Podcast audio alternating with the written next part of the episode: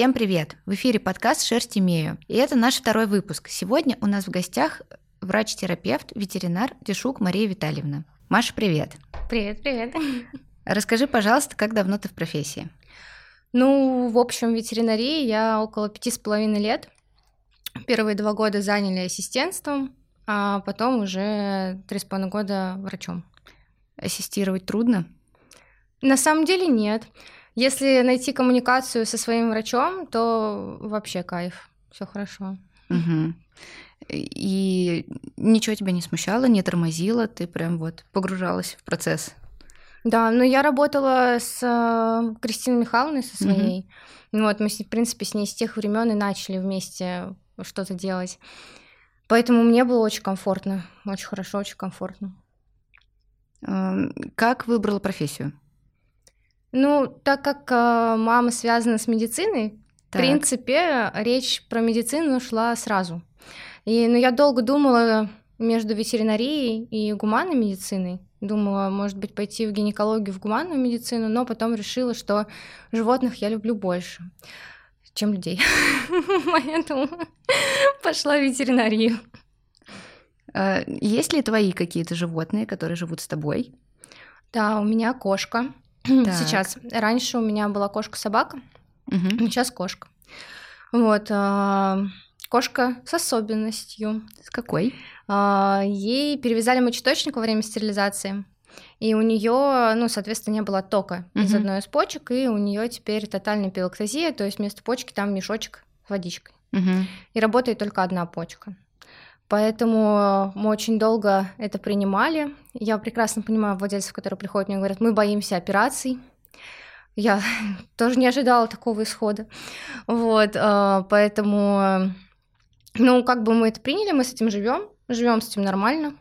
Сразу скажу, живем с креатинином 200, угу. скачем по всей квартире, так что жить с ним можно. Жить с ним можно, жить с ним нужно. Тогда понятен, наверное, твой интерес э, и дальнейшее развитие в профессии. Расскажи, пожалуйста, какая у тебя специализация и куда ты двигаешься дальше? Ну, область моего профессионального интереса это нефрология. Угу. А, в ветеринарии нет уделения на нефрологию, урологию, как в человеческой медицине. Поэтому доктор-нефролог, которому вы попадаете на прием, лечит все. То есть угу. и, и почечную проблему, и нижних выделительных путей тоже. Вот, и а, потихонечку, потихонечку я делаю первые шаги самостоятельности в сторону нефрологии. Я давно веду таких пациентов в рамках терапевтического приема. Но, конечно, это морально немножечко другая ситуация, когда это терапевтический прием. Угу. И это может быть любой сложности пациент, но ты для себя осознаешь, что ты в рамках терапии. Угу. А, и когда это специализированный прием, и опять же, это может быть очень легкий пациент, но нервов там все равно больше. Э, у нас подкаст про собак, поэтому я немножечко сведу конечно, от, от, от конечно. к собакам. Э, когда владелец э, впервые сталкивается с тем, что ему надо пойти к, ветеринару? Ну, первый раз вот от, ответственные владельцы угу. э, приносят мне маленьких крош, крошечек на прием.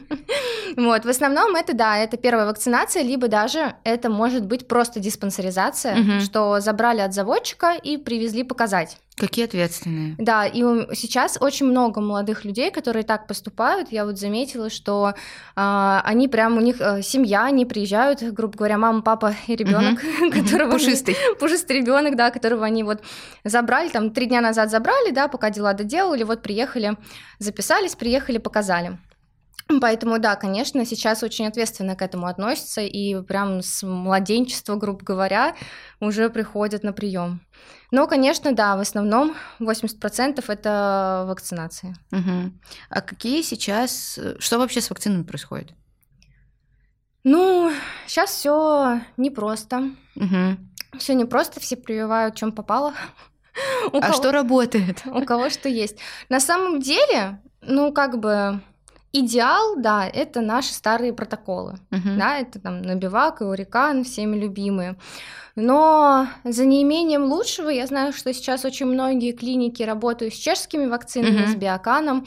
Вот, в принципе, а, литературных официальных данных, какой-то статистики, да, чего-то такого а, не публиковалось. Ну, то есть, чтобы там э, взяли, написали всему ветеринарному миру, что вот мы в России начали колоть биокан, у нас вот там столько-то вакцин пробивается, столько-то не пробивается, животные чувствуют себя так-то. Нет, это сарафанное угу. радио. Врачи все друг другу ходят и рассказывают. Мы попробовали уколоть вот это, у нас получилось вот это, вот с этим то и с этим все. Ой, хорошо хоть рассказывают. Да. Ну, слушай, а нет такого, что, например, привили биоканом, собака бешенством заболела? Ну, в принципе, найти бешенство очень сложно. Но все мы знаем недавнюю ситуацию. Да, все мы знаем, да. Вот, поэтому относитесь, пожалуйста, внимательно. Мало того, что вы прививаете животных, а, не надо их а, там на самовыгуле как-то где-то сильно держать, да, ну то есть там взяли, убежали в лес за три километра, владелец пока дошел, там уже непонятно что, вот, а, следим, ну просто следим за животными, просто более внимательно относимся вот в данный промежуток времени ввиду такой ситуации. Вот так, в принципе, я знаю, что пробивается парвовироз. Угу. И у нас был пациент, который был привит биоканом и заболел парвовирозом. Но тут как бы тоже нельзя сказать, пробивается, не пробивается. Это, Это какой-то будет... единичный случай получается. А, можно и так сказать. Можно подумать, что а, недостаточно выработался титр антител. Не тот угу. титр, который будет защищать щенка, ну, собаку он был взрослый. Вот, поэтому а так тоже говорить во всеуслышание, что нет, эта вакцина не работает, все угу. плохо, не колите ее, это тоже будет неправильно. Угу. А нужно ли вакцинировать взрослых собак? Да, да, конечно. А вот этот миф, что там после 8 лет это уже никому не надо. Нет. Нет, ваша собака после 8 лет, ваша активная, здоровая угу. собака точно так же полезет в лужу, полезет в озеро, найдет там лептоспироз и потом придет с креатинином полторы тысячи. Угу. Это никому не нужно. Давайте нормально их прививать. Единственное, когда нельзя прививать животных, это когда вы наблюдаете по какой-то серьезной хронической патологии, и вам лечащий доктор сказал, что да, с вашей вот этой проблемой нам вакцинироваться нельзя, нужно искать какие-то там пути выхода, да, как-то угу. минимизировать контакты, ну что-то делать. Все, это единственный случай, когда нельзя. А сколько держится иммунитет? Вот ты привил, ну тоже бешенство, например, есть э, такая гипотеза, что это сохраняется 2-3 года. Это не гипотеза, это в инструкциях вакцин написано. Угу. Ну, то есть это не миф. Это не миф, это не миф, а, и производитель каждой вакцины указывает у кого-то да, два, у кого-то три. Угу. Ну, просто ввиду того, что европейская часть России, ну, в принципе, Россия, ну, мы сейчас говорим про европейскую mm-hmm. часть, да, по месту жительства. Да. А, ввиду того, что европейская часть России может быть неблагополучными местами и по бешенству, и по лептоспирозу, да, вот по таким моментам. Mm-hmm. И чума даже начала приходить, mm-hmm. которой в Москве не особо-то было. Вот, поэтому Конечно, у нас по законодательству вакцинации проводятся ежегодно. Угу. Это не является угрозой для жизни и здоровья. Это абсолютно нормально. Животные нормально это переносят. Это важно, чтобы мы были уверены, что титр антител поддерживается в соответствующем уровне. Угу. который может защитить животное. Потому что э, в Европе делается так, что сдают антитела и смотрят, какой титр, и от этого отталкиваются. Угу. У нас, конечно, это не совсем реалистично, потому что, ну вот, например, владельцы у меня на выезд дают антитела на бешенство, это 20 тысяч. Угу. А, поэтому не всегда это будет возможно. А инфекций, как бы, да, у нас э, большое множество. Вот, поэтому не всегда это, конечно, будет возможно, не всегда это будет информативно э, в плане лабораторий, да, при аналитике вот этих моментов. И чтобы не было разрозненности, да, привил, не привил, чтобы это все было слажено. Просто решили, каждый год. Да, решили по закону уже сделать каждый угу. год. От себя добавлю, что если вы планируете записываться на какие-то кинологические мероприятия типа выставок, соревнований и прочих э, подобных вещей, однозначно должна быть прививка от бешенства не старше года. Это все проверяется, собственно, на этапе регистрации. Расскажи, пожалуйста, про маленьких собачек. Вот буквально неделю назад я сталкивалась с тем, что обращались владельцы, но история в том, что собачка маленькая, и заводчик сказал, ой, им не делают прививки. Ну, в смысле? Как так? Почему это? Почему этот миф вообще живет? Как так получается? Маленькая вес? Да, шпиц и сиба. Ага. делают. Делают. Делают. А, нужно отталкиваться от возраста. Если бы там был возраст три недели маленькая, угу. ну, возможно, да, там папе с четырех недель, возможно. А, так а, делают, все делают, делают одинаковую дозу. Это важно. На вес ничего не пересчитывают. Никак. Ну, то есть так же, как на взрослую. Как 50 килограмм и 1 угу, килограмм угу. будет одинаковая доза. Угу. А, доза вакцины не зависит от веса, она зависит от количества антигена. Чтобы выработался иммунитет, нужно а, определенный, ну, определенного уровня иммунитет, угу. нужно определенное количество антигена. Угу. Не, не на вес пересчитывать там, как что будет, нет, а вот, например, 100 единиц антигена, на это там будет 1000 единиц антител, да, условно. И условно это 1000 может защитить, а если у кого-то угу. 50 и на это будет 500, то эти 500 ничего не защитят. Угу. Интересненько. Это для меня сегодня вот открытие. Хорошо. А есть еще такая история, что вакцинация влияет на состояние зубов. А, нет. Если только есть а, на состояние зубов, может, в принципе, любая а, иммунная стимуляция, да, угу. может влиять системно на организм. Но важно понимать, есть ли у пациента в анамнезе какое-то хроническое заболевание какое-то хроническое заболевание, которое может усугублять, в принципе, эту ситуацию.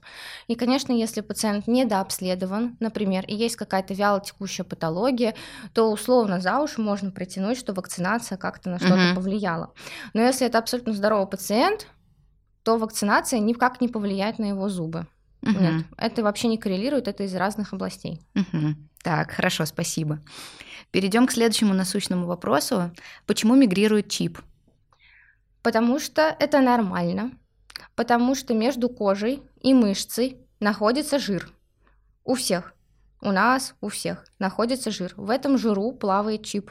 Он вживляется в жировую ткань. Да, да, угу. в подкожную жировую клетчатку. Угу. А, и он в этом жиру спокойно перетекает. Жир, ну вот представьте себе такой мягкий-мягкий студень, да, не угу. прям такой плотный, да, а мягкий. Вот, вот в этом мягком студне плавает чип. Угу. Это нормально. Он может у вас вплыть в подмышку, в грудь, если там такая пухлая uh-huh. собачка может уплыть в грудь. Это нормально, это все хорошо, его спокойно можно сканером найти. Мы понимаем, что если животное чипировано давно, uh-huh. а, то мы ищем не только там, нам кололи чип в холку, мы ищем uh-huh. не только в холке, мы ищем везде, прям по всей собаке. Поэтому не переживаем, это вот так у всех. Ты сказала про чипировано давно, то есть получается, что с возрастом это может быть посложнее? Нет, ну просто если это чипировано, если, допустим, пришел щенок, мы чипировались неделю назад и сейчас хотим привиться, mm-hmm. ну, скорее всего, вы найдете чип примерно там же, где mm-hmm. и кололи. Mm-hmm. А если э, кололи там 5 лет назад, то он, да, он уже мог уплыть. Ну, и мы просто как бы не проверяли же эти 5 лет, куда он mm-hmm. там уплыл. Поэтому мы просто ищем более детально. Mm-hmm. Расскажи, пожалуйста, какие базы сейчас актуальны и где искать своего питомца? Ну, э, самое актуальное вообще это Animal ID, это всероссийская база данных. Угу. Все клиники, с которыми я сталкивалась, в которых я работала, в которых работают мои коллеги, там все знакомые, все-все-все, все работают с Animal ID. Угу. Поэтому в первую очередь ищем там, это самая популярная база данных. И туда заносит ветеринар информацию или владельцу нужно это сделать? Саму регистрацию, ну, как бы от клиники, да, то есть мы uh-huh. чипируем животное, мы должны официально зарегистрировать а, с клинического аккаунта, что вот, да, у нас было вот такое животное, мы его uh-huh. чипировали, вот его номер, вот его владелец. А, при регистрации мы указываем почту электронную владельца. На электронную почту приходит ссылка с регистрацией самого, uh-huh. ну, чтобы человек зарегистрировался. Uh-huh. Вот, переходим по ссылке, регистрируемся и к себе привязываем свое животное. Угу. Все, оно наше, мы можем корректировать okay. данные. Поменялся номер телефона, да, это вот для uh-huh. этого сделано. Поменялся номер телефона, адрес проживания, ну, вот такие моменты. Uh-huh. Да, это все вы имеете право корректировать. Так, понятно, спасибо. Но самый наболевший вопрос: корм или натуралка? Вообще, на самом деле, если подходить с умом, можно и то, и то. Uh-huh. Но с натуралкой нужно реально работать. Ну, то есть просто там отводить месяца ну, это не вариант. А, натуралку нужно балансировать. И э, есть отдельные доктора, которые этим занимаются, это диетологи, угу. которые рассчитывают рационы конкретно на потребность пациента, на его телосложение, на его входящие данные по хроническим заболеваниям, ну вот на такие моменты. Вот. И я сразу скажу, что это не, не самый простой вариант кормления потому что там э, они иногда ко мне, ну, в основном, конечно, ко мне приходят э, болеющие пациенты, да, но они ко мне приходят, показывают эти списки, что им там написал диетолог, там этого столько грамм, этого столько грамм, 40 позиций, сколько чего грамм. Я так стою и думаю, ой, люди грудным детям так не готовят. Ну, по-разному бывает, но... Вот, поэтому корма – это очень хороший выход из э, ситуации, да, кормов э, бояться не стоит. Важно просто понимать э, класс корма, уровень корма да, э, боятся того, что там вот в корма понапихают химию, да нет, не понапихают, там такое, э, такие проверки на угу. производстве. Будь здоров, какие они там ДНК этого мяса берут, постоянно исследуют. Проблема корма может быть в том, что вот мне приходят, говорят, там, открыли пачку, она какая-то не такая. Да, и у меня тоже такое бывает. Открыла пачку, она какая-то влажная, что-то не так. Это проблема не в производителе, это проблема в, да, в транспортировке. Угу нарушены условия хранения, транспортировки, полежал там на складе где-нибудь, отсырел, там одну пачку положили в сухое место, другую там, ну, mm-hmm. партию, да, другую партию положили там в сырой угол.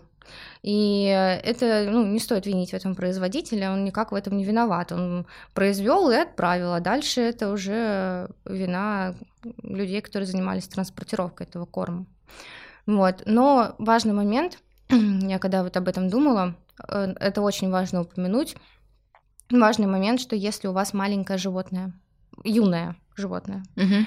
и вы кормите его натуралкой, и натуралка никак не сбалансирована, вы должны понимать, что вы можете привести к вторичному элементарному гиперпартиреозу. Что это такое? Это заболевание, когда нарушается кальциево-фосфорный обмен, угу.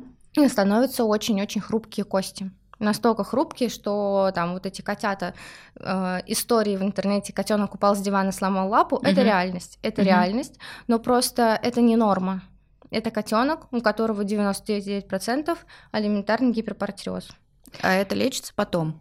Потом лечится, но в основном это животные, которые вот так вот приходят угу. уже с э, серьезными травмами. Ну, то есть э, это очень часто переломы значимые, которые нужно оперировать. Угу. Потом, конечно, нормализовать кальций-фосфорный обмен можно. Да, все, это все поправимо в дальнейшей перспективе. Но это будет просто маленький, крошечный, юный пациент, который пережил достаточно серьезные манипуляции. Это операция, это стационар, это обезболивание, кошка болеющая, это вообще не очень. Собака это повезло, собака кушает. Собака любит кушать. Кошка не любит кушать? Лучший пациент, кошка не любит кушать. Болеющая кошка, она все сразу нет. А собака, да, собака жизнерадостный пациент, чуть-чуть получше стало, классно, буду кушать. Вот, поэтому э, ну, нужно просто понимать, насколько мы хотим для своего вот этого маленького крошечного питомца, да, вот таких вот э, мучений. Но подводя итог, э, оба варианта возможны, просто нужно подходить с умом. Да.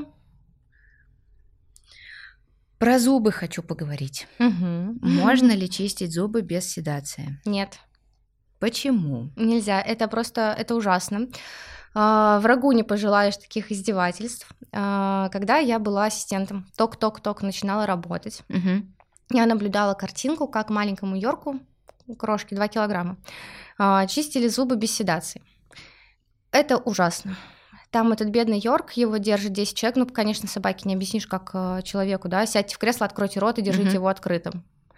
Да, а, все вот этот Йорк этого скрутили, скалером ему там по зубам, он дергается, этот скалер на десна съезжает, десна все в крови, Йорк уже синего цвета, потому что он начинает задыхаться. Ну, конечно, это куча народу его держит. Йорк еще был, по-моему, не сильно молод, ну, mm-hmm. какой-то средней возрастной группы. Йорк этот бедный начинает задыхаться, а, все как бы выглядит очень нехорошо. Угу. Да, конечно, он потом это пережил, но я не думаю, что кто-то из людей хотел бы, чтобы над ним так издевались. Поэтому поставьте себя на место своей собаки, и не надо, пожалуйста, над ней издеваться. Ну и плюс, а, это недостаточно качественная работа. Потому что собака, которая не в наркозе, собака, которая, ну вот, как я уже говорила, да, сопротивляется, закрывает рот, щелкает зубами, вырывается, не дает доктору возможности грамотно, правильно все сделать, потому что там же убирается, я не стоматолог, я просто могу поверхностно объяснить, mm-hmm. как это происходит. Там же убирается налет, потом они как-то шлифуют зуб, покрывают, ну какие-то вот у них такие серьезные манипуляции. Несколько этапов, короче. Да, угу. да. Вот. И, конечно, куда-то там подлезть в труднодоступные места с собакой не в наркозе, да, это невозможно. И потом эти труднодоступные места, которых, в которые не подлезли, выстрелят вам угу. и сгниет зуб. Но смысла никакого нету. Это издевательство над животными, это некачественная работа, это не долгосрочный результат, угу. и бояться наркоза не надо. А, наркоз это не страшно. Если, опять же, подходить с умом, да, есть отдельные доктора, анестезиологи. Сейчас наркоз уже не делается на коленке, там на, на кухне никто никого mm-hmm. не стерилизует.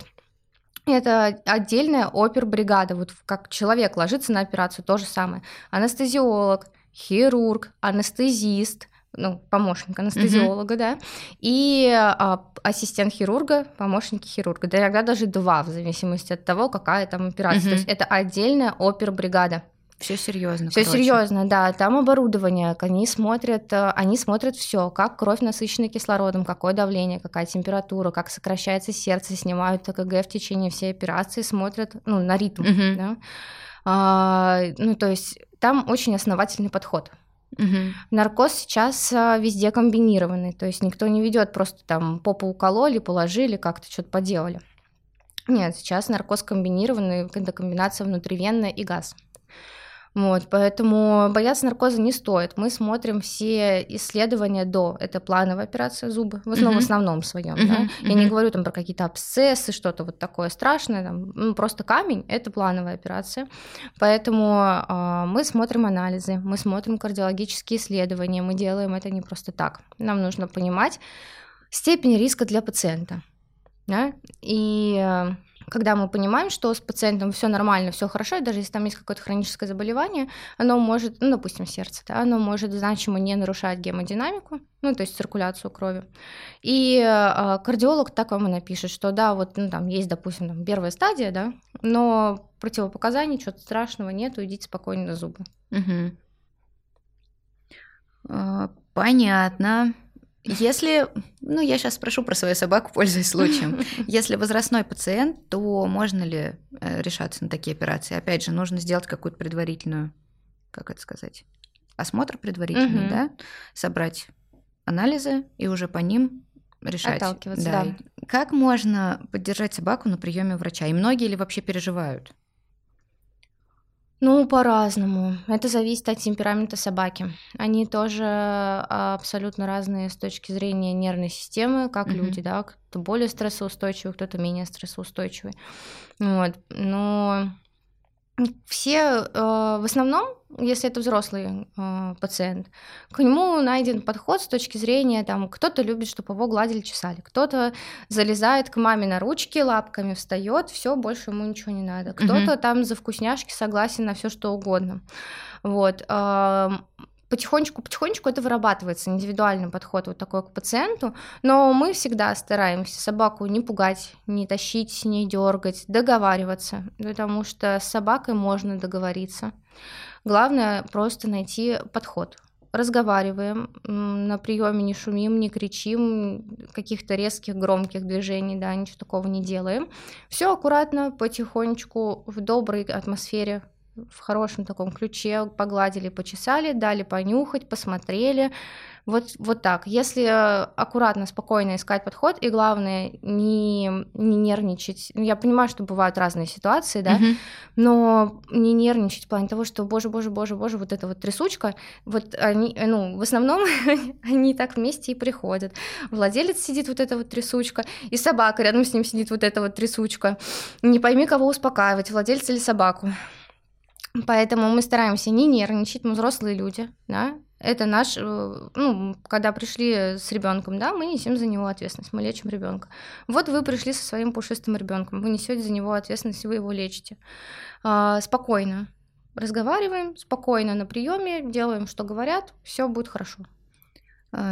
Сейчас появляются такие, ну, гайды, не гайды, помощники, не помощники, как подготовить собачку к приему у врача. Угу. И там прописывается еще история, что врач не обязательно будет ставить ее на стол, что это вообще как бы не... Ну, в общем, можно манипуляции произвести на полу. Конечно. Угу. Конечно, абсолютно спокойно можно. И я к своим всегда сажусь на пол, а, потому что им страшно на столе. И если эта собака там больше, ну, 10-15 килограмм, да, то это, скорее всего, стол, это будет еще большим триггером для собаки. Угу. А если вдруг у собаки боль, брюшная, спинальная, и собака боится, мы очень-очень много сил и времени потратим на то, чтобы бой локализовать, потому что собака будет напряжена, собака угу. будет в треморе, непонятно, она из-за нервов так себя ведет, из-за боли так себя ведет, или из-за всего вместе. Поэтому, да, мы, конечно, стараемся обязательно ползать по полу с ними, вот, и как-то осматриваться более комфортно для них. Угу. Успокоительные препараты перед приемом к врачу применять можно? Можно. А Можно? это никак не повлияет на диагностику? Нет. А, препараты, которые сейчас в ходу, ну, по типу экспресс-спокоина, uh-huh. да, а, их можно и хроническим пациентам, да, uh-huh. ну, за кого мы больше переживаем. Понятное дело, что это здоровая собака, просто там плановая диспансеризация, сдать кровь, но мы, конечно, за это не переживаем. Мы переживаем в основном за хронических пациентов старшей возрастной группы, а в особенности владельцы переживают за пациентов гастроэнтеролога. Mm-hmm. то есть это какие-то хронические патологии печени, потому что там почитали инструкцию, там написано, что препарат а, выводит с печенью, и вот а, mm-hmm. расстроились. А, его можно, его можно хроническим пациентам, почечным, печеночным, всем можно. Он никак не, не навредит. Есть а, индивидуальная дозозависимая реакция, ну то есть а, для кого-то, допустим, да, стандартная доза будет нормальной, для кого-то mm-hmm. она будет никакой, угу. ну, он все равно будет носиться кругами, тогда дозу можно поднимать.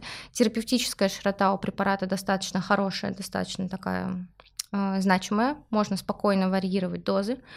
Вот. Э, для кого-то средняя доза будет значимо седативной. Угу. Это не значит, что доктор хотел убить вашу собачку. Это значит, что индивидуально для собаки эта доза высокая. Мы запоминаем это. И дальше всегда предупреждаем, что нам назначали этот препарат, мы давали, неважно, не, не обязательно запоминать дозу на вес, просто говорим, да, мы дали там таблетку такую-то, целую, или там мы дали половинку такой-то таблетки. И тогда уже можно спокойно это все пересчитать, посмотреть, понять, что, например, да, понять, что назначены стандартные дозы, но для собаки это индивидуально высоко и угу. много, и уже подбирать как-то поменьше. В каких вообще случаях назначают успокоительное? А, сейчас э, есть такое, есть очень интересное направление медицины ветеринарной. Угу. Да? Это а, поведенческая медицина. Так. А, это психотерапевт для собак. Так. Вот, очень классное, очень интересное направление. Там есть а, просто гуру гуру психологической медицины, это Людмила Конникова. Вот, все, все врачи всегда бегут на всех конференциях, садятся, ее вот так вот слушают э, с открытыми глазами, просто ртами. Вот, э, и сейчас стали активно этим заниматься. Есть определенные патологии, да, при которых назначаются антидепрессанты, ну, какие-то такие препараты, uh-huh. да, на постоянной основе. Подбор, конечно, лучше вести с доктором поведенческой медицины, если это какая-то ну, начальная стадия да, какого-то базового заболевания, например, а, у меня у кошки, ну просто у меня кошка, а, но у собак такое тоже бывает, сразу скажу. Так. А, у меня у кошки гиперстезия. Это как люди нервничают и начинают чесаться uh-huh. с ногти. Uh-huh. Да? Вот э, она нервничает, у нее начинает дергаться вот так вот спина, uh-huh. и она начинает себя чесаться. Uh-huh. И сейчас, ввиду семейных обстоятельств, да, смены локации ее жизни и таких моментов, а, это все усугубилось. И мы с ней а, принимаем экспресс-спокоин на постоянной основе. Достаточно давно, полгода. Мы пьем его каждый день. Я напомню, у моей кошки одна почка. Все нормально, все uh-huh. можно. А, и у собак тоже такое бывает. У собак еще вот эти вот моменты боязни новогодние праздники, да, салюты, да, да. фейерверки, взрывы. Это, это ужасное время. Это просто кошмар, потому что я, ну, я представляю, у меня был лабрадор 40 килограмм, и каждую новогоднюю ночь мы всю ночь, мы не праздновали Новый год, mm-hmm. мы всю ночь ходили писать. Всю ночь. А, то есть мы выходим, он, он один раз писнет, а, взрывается салют, он бежит в подъезд. Да, мы в подъезде с ним стоим, дышим, жалеем, уговариваем, но это было относительно давно, ну то есть это не год назад, угу. поэтому тогда еще не было так развито с подбором антидепрессантов, а, техниками, как успокоить угу. собаку, тогда такого не было, тогда ну собака и собака, да. Это было, он а, умер он в девятнадцатом году, нет, раньше даже, в семнадцатом году, ну то есть это было давно. Ну давно, да. Вот, а, и я просто понимаю, да, это очень-очень нервно, очень нервно, очень страшно. И в такие моменты вы можете прям давать а, курсами Угу. Антидепрессанты, экспресс-спокоин, то же самое, да, а, чтобы ваша собака просто так не нервничала, потому что это все потом приведет к тому, что мы не можем пописать, спокойно. Если это собака, у которой есть какая-то неврология в анамнезе, это могут быть судороги, потери сознания. Ну, ну что какие-то уже прям такие значимые моменты. Поэтому не боимся, можем давать э, краткими курсами препараты, это не страшно. А, про процесс отмены. Это такая же долгая история, как у человека, например, что если ты отменяешь антидепрессант, какая-то побочка может резко бахнуть. У собаки тоже есть такое? Смотря сколько пили, угу. но э, мы не отменяем резко. Угу. Ну, то есть мы не делаем так, что мы там э, новогодние праздники 10 дней по таблетке подавали, а потом сразу взяли и все. Угу. Нет, мы даем там половинку, потом четвертинку. Э, и синдром отмены проявляется по-разному. Точно так же, как у людей, у кого-то более выражен, у кого-то менее выражен. Угу. Вот. И э, есть пациенты, да, у которых прям значимый синдром отмены. И мы когда видим это, мы прям, ну, мы указываем это во всех картах, во всех выписках и говорим об этом владельцу, что этот препарат не ваш случай. Угу. Ну, то есть обязательно об этом нужно упоминать, если мы когда-то в жизни с таким сталкивались. Вот. Но да, мы э, обязательно подконтрольно э, это все делаем. То есть, если вы понимаете, что ваша собака переживает э, в новогодние праздники, там, либо вы, у вас какой-то стресс планируется, да, для собаки, вы уезжаете, и вы, например, знаете, что собака не любит оставаться без вас, там, она некомфортно чувствует себя в другом месте, либо с другими людьми, угу. то тогда лучше поговорить с ветеринарным врачом, все это рассказать, обсудить, э, предоставить там какую-то информацию из жизни собаки, да, что вообще происходило с ней, чем болели, не болели, все вот эти нюансы, и э, исходя из этого уже подбирать э, курс ну, препаратов, какие будут требоваться, сколько будет требоваться, и как это грамотно сделать, и как это грамотно угу. отменить потом. Ой, сейчас будет страшный вопрос. Что чувствует ветеринар, озвучивая какой-то непростой или страшный диагноз? Ну, а, это зависит от того, кому он его озвучивает. Ну, то есть, если это пациент, который, допустим, а, бывают пациенты, которые вот э, жили-жили-жили, а тут пришли, а кошка никакая уже, mm-hmm. да, все это, собака никакая. И нашли опухоль, которая там уже три года росла. Mm-hmm. Ну, это несколько проще объяснить. Да, для человека это шок, но mm-hmm. это несколько проще объяснить. А когда это твой пациент, с которым ты годами вместе жил и работал, и все вот э, вы вместе этот путь проходили, угу. и что-то такое выясняется, это, конечно, очень обидно, очень обидно, очень грустно, прям как-то вот, э, ну, некомфортно. Вот, конечно, ну, с опытом человек учится разговаривать на такие темы, учится подбирать слова, понимает, что ему нужно сказать, начинает понимать э, типы э, немножко с точки зрения психологии, да, типы владельцев, кто как реагирует, видя по ну, mm-hmm. с человеком, видя, как он реагирует, да, искать какие-то пути подачи информации mm-hmm. и подбирать, как, как бы лучше подать информацию. Вот. Но для самого врача это, конечно, зависит, наверное, в большей степени от, э, от пациента. Я думаю, так.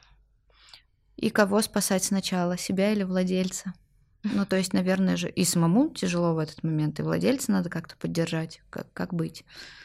Ну, конечно, владельца. Вообще пациента. Угу.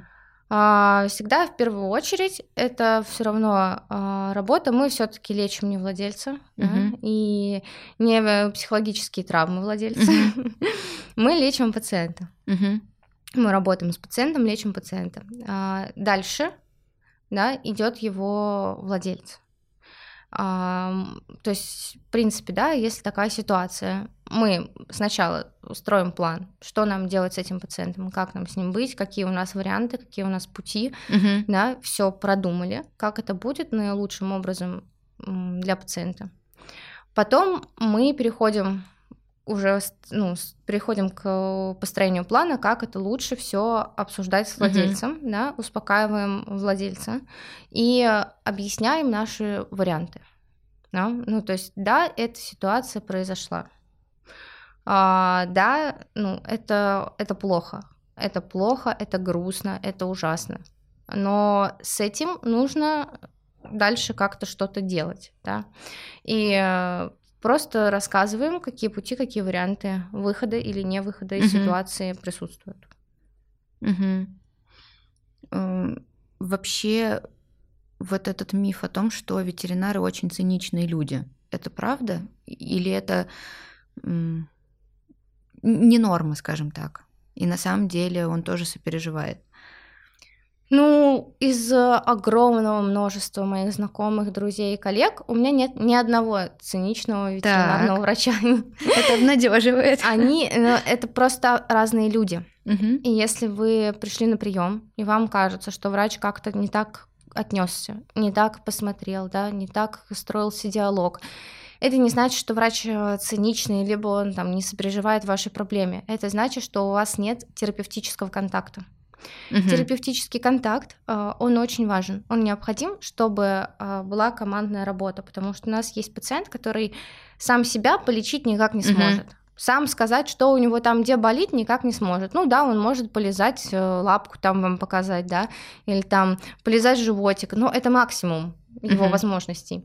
Поэтому нужно, чтобы просто взрослые люди скоммуницировали и вместе договорились, как и что мы будем делать и чтобы это было, ну, понимание, да. Врач грамотно, правильно преподносил информацию так, что владелец понял эту информацию и сделал.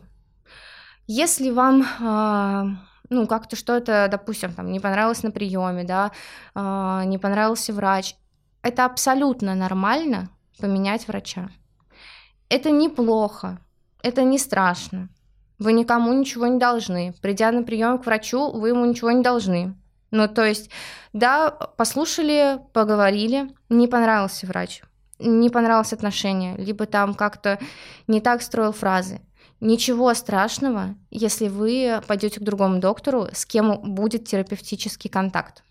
Потому что если этого не будет, если там послушать, просто сказать да, да, да, да, да, уйти домой и сказать, ай, плохой врач, не буду этого делать, вы не вылечите свое животное вам ну, нужно лечиться у врача, которому вы доверяете. Только тогда будет результат.